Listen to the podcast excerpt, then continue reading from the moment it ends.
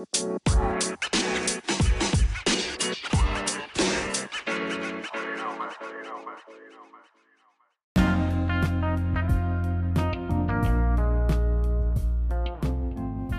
everyone, uh, we are Dua and Elisa, and we are going to talk about a picture that is worth a thousand words for us. Um, in this case, we choose we choose uh, the Black Power salute. Uh, we're gonna talk about the new vocabulary, the description of the photograph, uh, the biography of the photograph, and the characters that appear in the photograph and the reasons why we choose this photograph.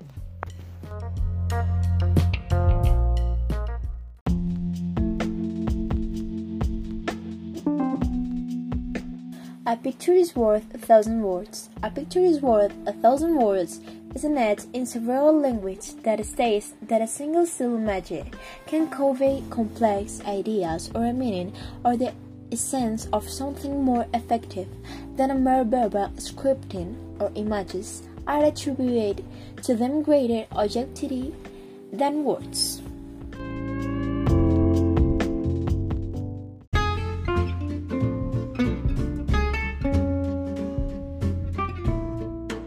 One new vocabulary.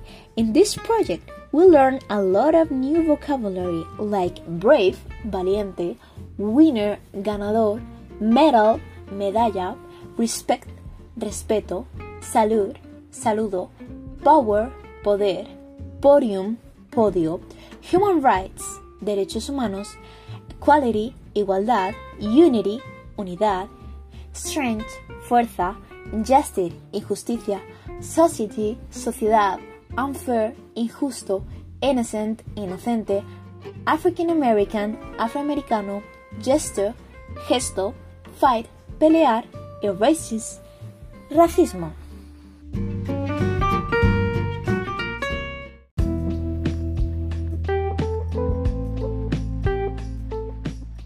The description of the picture.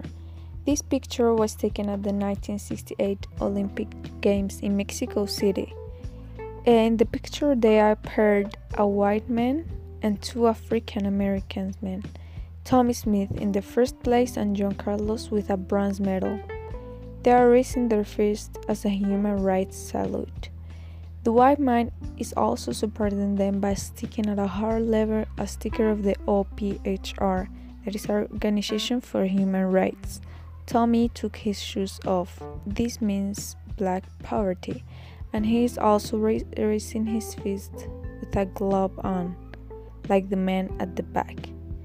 This represents the unity of black power and black America. The man at the back, he's wearing a scarf. This represents the black pride and the necklace with with beads that is also wearing represents the people who have been killed.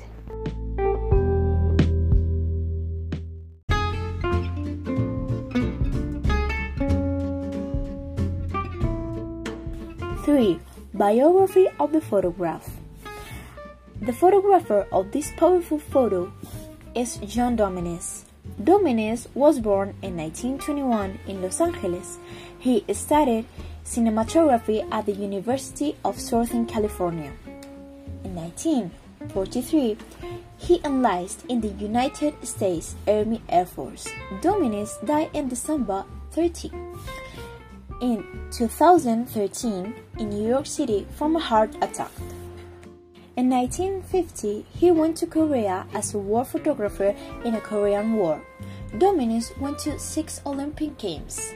One of his best known pictures was shot during the 1968 Summer Olympics when Dominis pictured Tommie Smith and John Carlos during the Black Power salute. Dominis worked for the Life magazine during the Vietnam War and later also went a Woodstock. Together with Giuliano Bugialli, he published several books about the Italian cuisine with Dominis begins responsible for the food photography.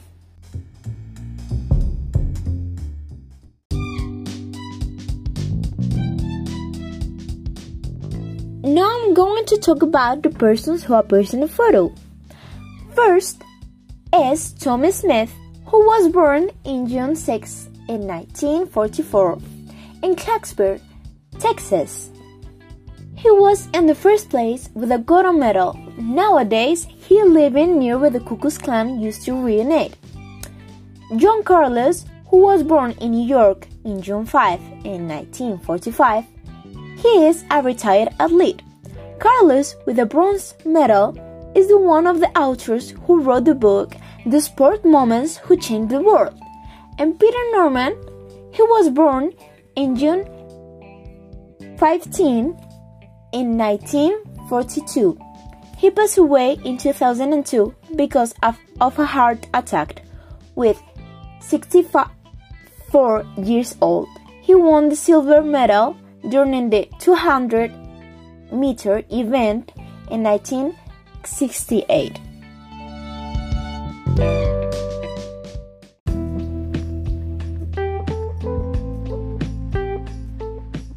Reasons why we choose the photograph.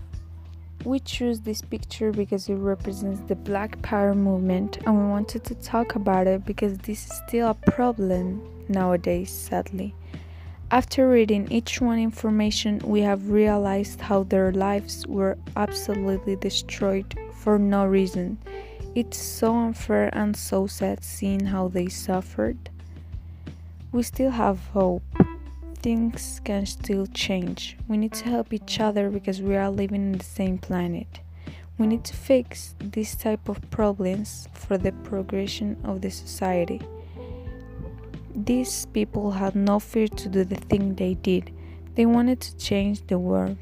With their step and the steps and the steps that we can do will make us live in a peaceful place.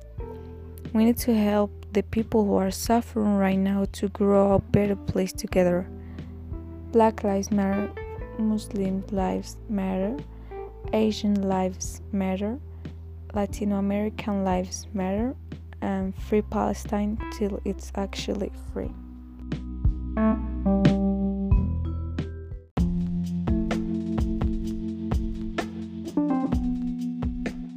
And this is it. Thank you so much for hearing us. And this is Dua and Elisa, and bye.